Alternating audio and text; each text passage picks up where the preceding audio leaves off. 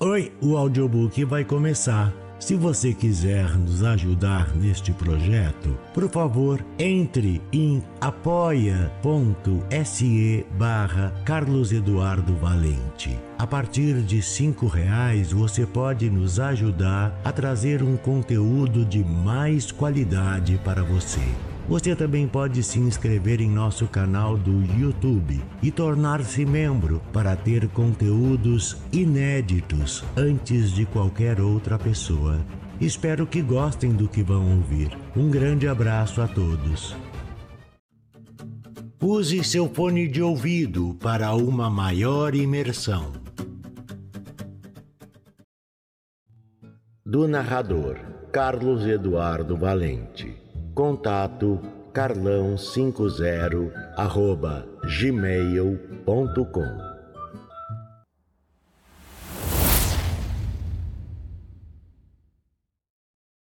Venha ver o pôr do sol, de Lígia Fagundes Teles.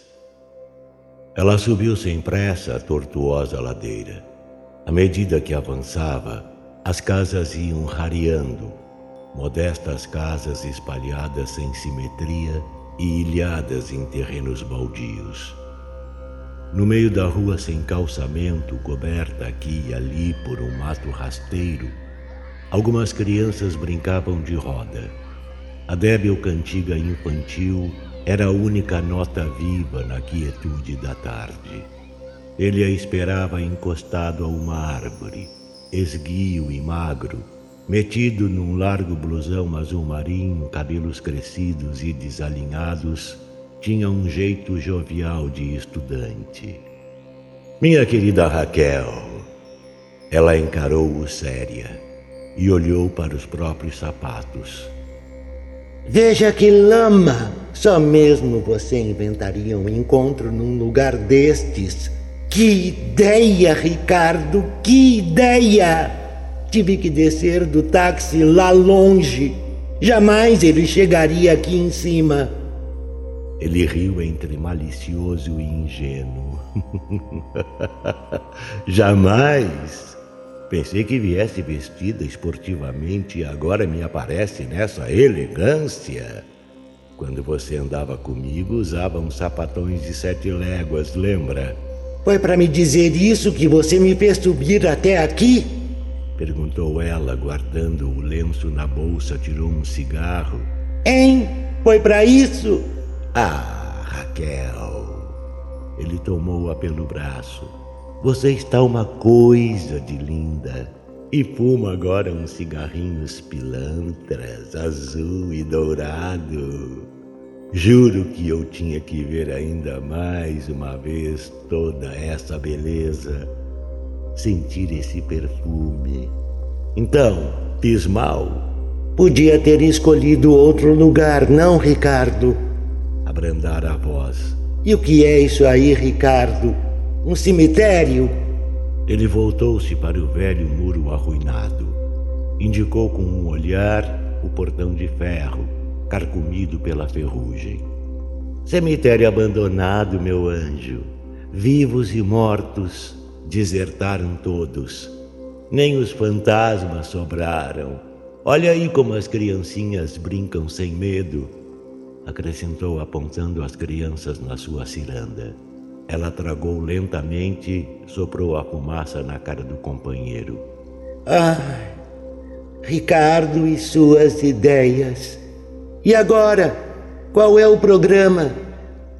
Brandamente ele a tomou pela cintura. Conheço bem tudo isso. Minha gente está enterrada aí. Vamos entrar um instante e te mostrarei o pôr do sol mais lindo do mundo. Ela encarou um instante e vergou a cabeça para trás numa risada.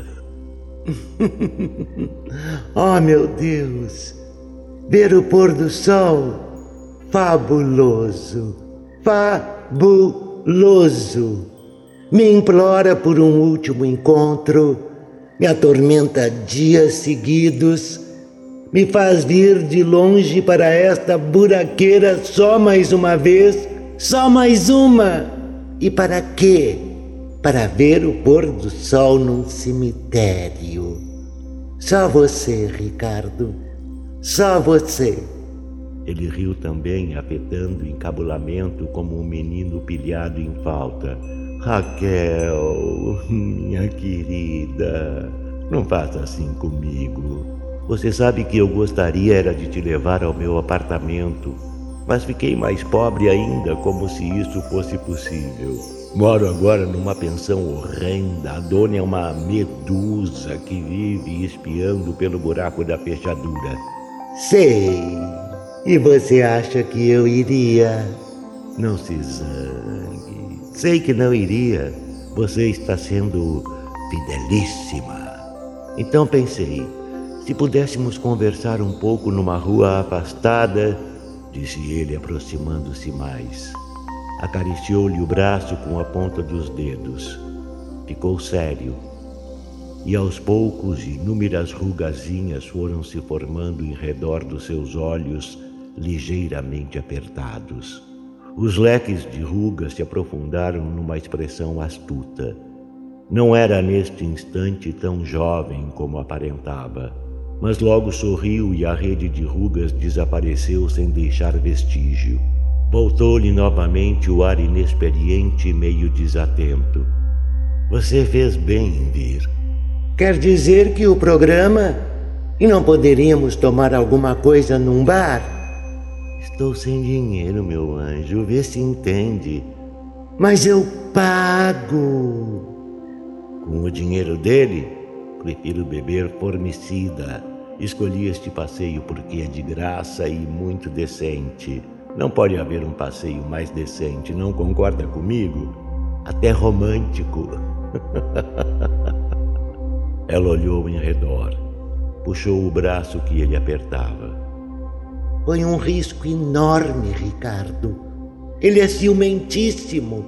Está farto de saber que tive meus casos. Se nos pilha juntos, então sim, quero ver se alguma de suas fabulosas ideias vai me consertar a vida. Mas me lembrei deste lugar justamente porque não quero que você se arrisque, meu anjo. Não tem lugar mais discreto do que um cemitério abandonado. Veja, completamente abandonado. Prosseguiu ele abrindo o portão. Os velhos gonzos gemeram. Jamais seu amigo ou um amigo do seu amigo saberá que estivemos aqui. Ai, Jesus, é um risco enorme, já disse. Não insista nessas brincadeiras, por favor. E se vem um enterro? Não suporto enterros. Mas enterro de quem? Raquel! Quantas vezes preciso repetir a mesma coisa? Há séculos ninguém mais é enterrado aqui. Acho que nem os ossos sobraram. Que bobagem! Vem comigo. Pode me dar o braço, não tenha medo. O mato rasteiro dominava tudo e não satisfeito de ter se alastrado furioso pelos canteiros, subira pelas sepulturas, infiltrara-se ávido pelos rachões dos mármores, invadira as alamedas de pedregulhos esverdinhados, como se quisesse com sua violenta força de vida cobrir para sempre os últimos vestígios da morte. Foram andando pela longa alameda banhada de sol os passos de ambos ressoavam sonoros como uma estranha música, feita do som das folhas secas trituradas sobre os pedregulhos. A moada mais obediente, ela se deixava conduzir como uma criança. Às vezes mostrava certa curiosidade por uma ou outra sepultura, com os pálidos medalhões de retratos esmaltados. Nossa, é imenso, hein? E tão miserável. Nunca vi um cemitério mais miserável. Que deprimente! Exclamou ela, atirando a ponta do cigarro na direção de um anjinho de cabeça decepada. Vamos embora, Ricardo. Chega!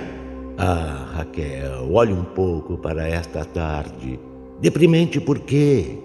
Não sei onde foi que eu li, a beleza não está nem na luz da manhã, nem na sombra da noite está no crepúsculo, nesse meio tom, nessa ambiguidade. Estou lhe dando um crepúsculo numa bandeja e você se queixa. Não gosto de cemitérios, já disse. Ainda mais de cemitérios pobres. Delicadamente ele beijou-lhe a mão. Você prometeu dar um fim de tarde a este seu escravo. É, mas fiz mal. Pode ser muito engraçado, mas não quero me arriscar mais. Ele é tão rico assim? Riquíssimo. Vai me levar agora numa viagem fabulosa até o Oriente. Já ouviu falar no Oriente, Ricardo?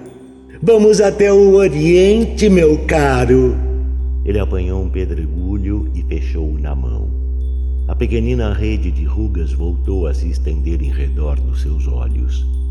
A fisionomia tão aberta e lisa repentinamente escureceu, envelhecida. Mas logo o sorriso reapareceu e as rugazinhas sumiram. Eu também te levei um dia para passear de barco, lembra? Recostando a cabeça no ombro do homem, ela retardou o passo. Sabe, Ricardo, às vezes acho que você é mesmo meio tantã, biruta. Mas apesar de tudo, tenho às vezes saudades daquele tempo. Que ano aquele! Quando penso, não entendo como aguentei tanto. Imagine, um ano. É que você tinha lido A Dama das Camélias, ficou assim toda frágil, toda sentimental. E agora? Que romance você está lendo agora? Nenhum, respondeu ela franzindo os lábios. Deteve-se para ler a inscrição de uma laje despedaçada. A minha querida esposa, eternas saudades leu em voz baixa. Pois sim, durou pouco essa eternidade. Ele atirou o pedregulho num canteiro ressequido. Mas é esse abandono na morte que faz o encanto disto. Não se encontra mais a menor intervenção dos vivos, a estúpida intervenção dos vivos. Veja, disse apontando uma sepultura fendida, a erva daninha brotando insólita de dentro da fenda. O musgo já cobriu o nome da pedra.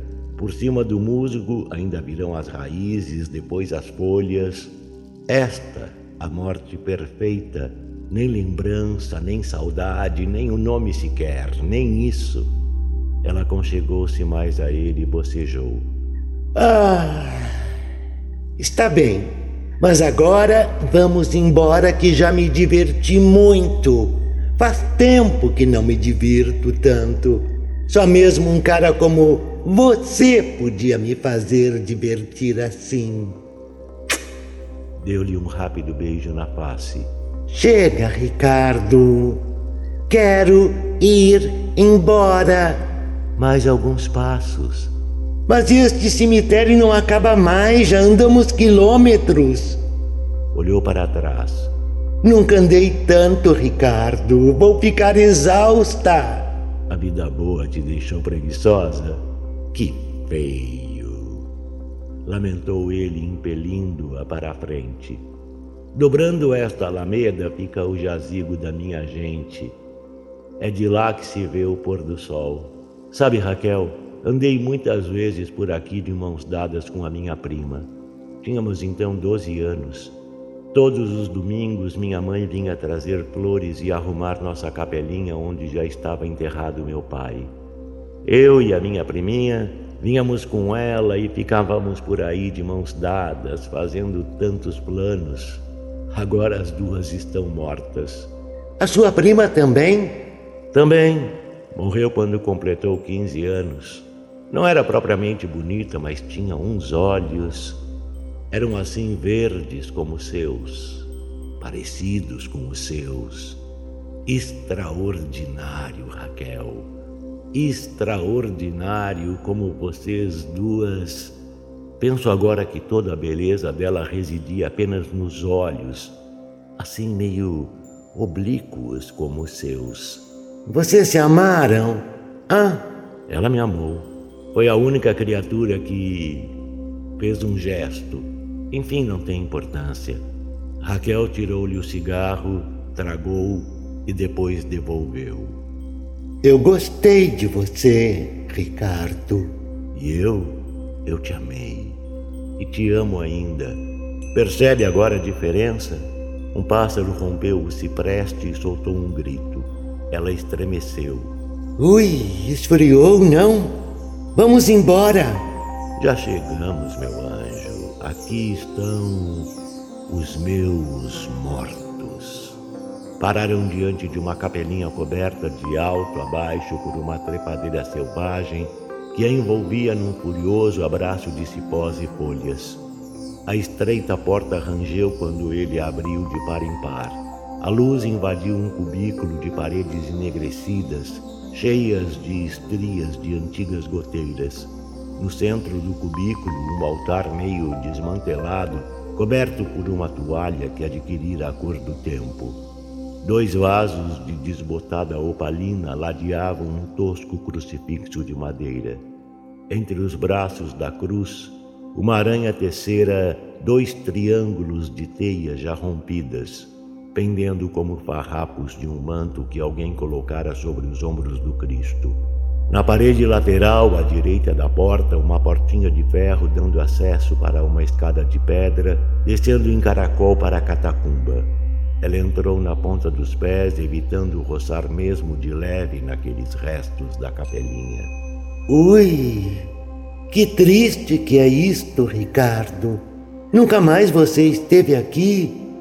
Meu Deus! Ele tocou na face da imagem recoberta de poeira, sorriu melancólico.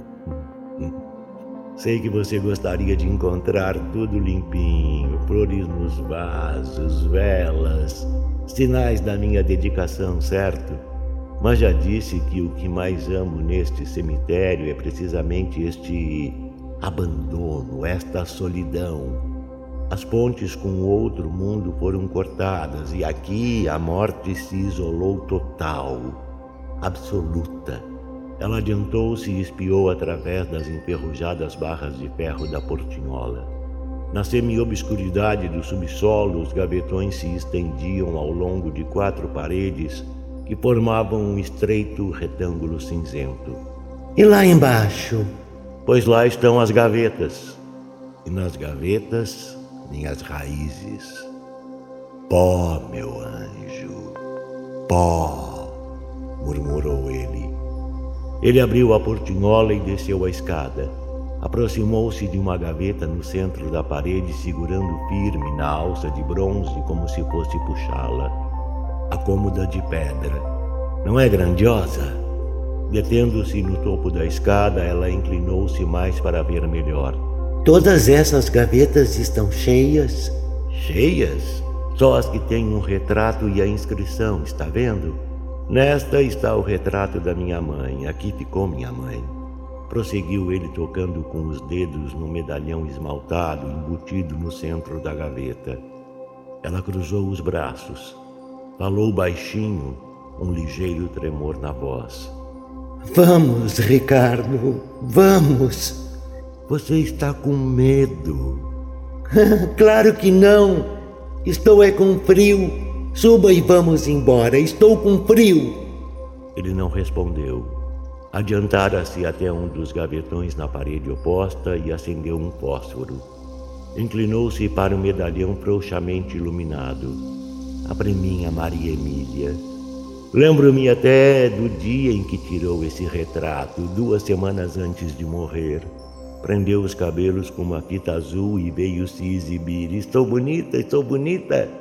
Falava agora consigo mesmo, doce e gravemente. Não é que fosse bonita, mas os olhos. Venha ver, Raquel.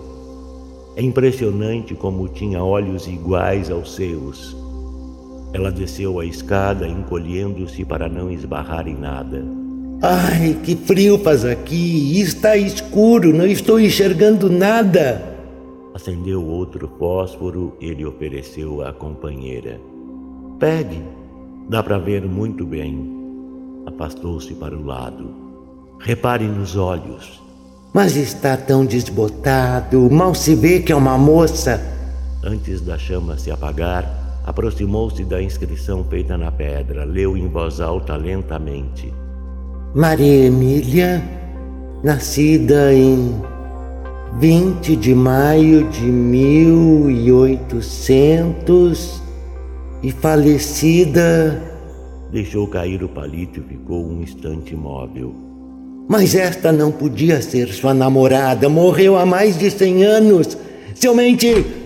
Um baque metálico decepou-lhe a palavra ao meio.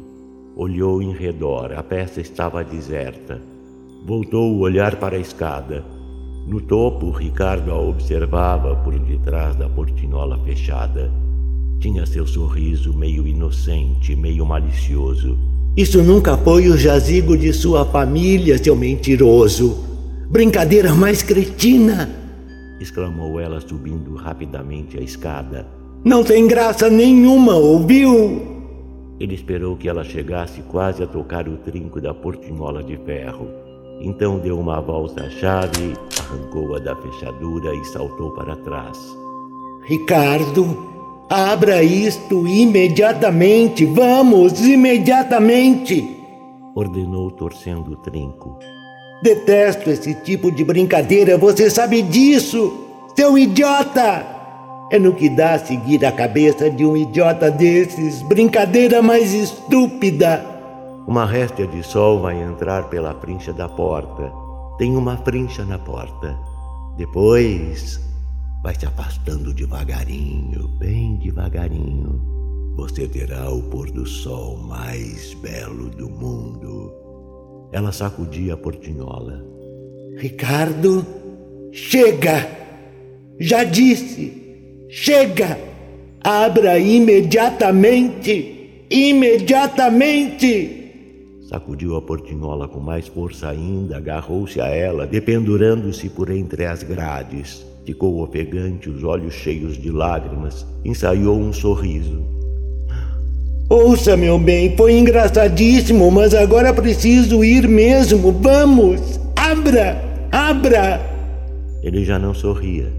Estava sério, os olhos diminuídos. Em redor deles reapareceram as rugazinhas abertas em leques. Boa noite, Raquel.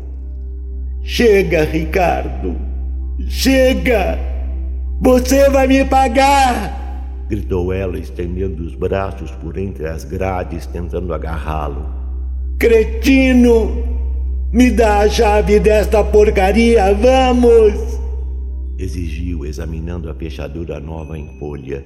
Examinou em seguida as grades cobertas por uma crosta de ferrugem. Imobilizou-se. Foi erguendo o olhar até a chave que ele balançava pela argola como um pêndulo.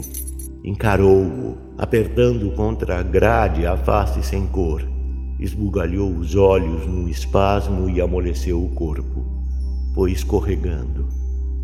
Não! Não, não, não.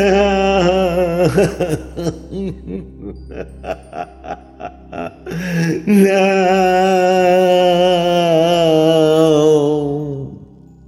Não. Voltado ainda para ela, ele chegou até a porta e abriu os braços. Foi puxando as duas portas escancaradas. Boa noite, meu anjo. Os lábios dela se pregavam um ao outro como se entre eles houvesse cola. Os olhos rodavam pesadamente numa expressão embrutecida. Não! Não! Guardando a chave no bolso, ele retomou o caminho percorrido. No breve silêncio, o som dos pedregulhos se entrechocando úmido sob seus sapatos. E de repente, o grito medonho, inumano. Não! Durante algum tempo ele ainda ouviu os gritos que se multiplicaram.